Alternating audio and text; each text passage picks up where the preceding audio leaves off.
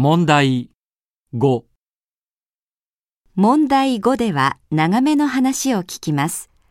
この問題には練習はありません。1番まず話を聞いてください。それから2つの質問を聞いて、それぞれ問題用紙の1から4の中から正しい答えを1つ選んでください。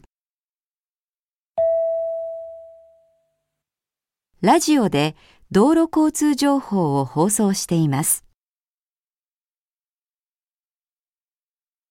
東海高速道路は橋の架け替え工事に伴い川村インターチェンジと山野インターチェンジの間で夜9時から翌朝5時まで夜間通行止め規制を実施しています規制中は迂回路になる国道が混雑することが予想されます時間の余裕を持ってお出かけください仕事が終わってから出ると、規制に引っかかっちゃうな。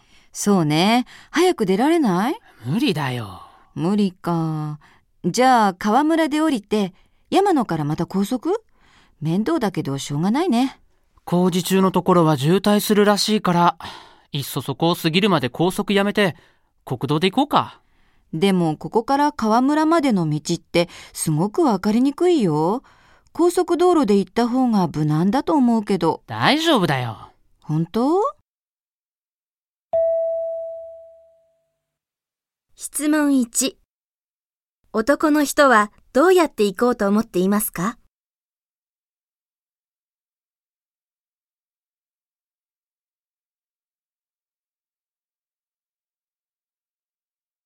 質問2。女の人はどうやって行った方がいいと思っていますか？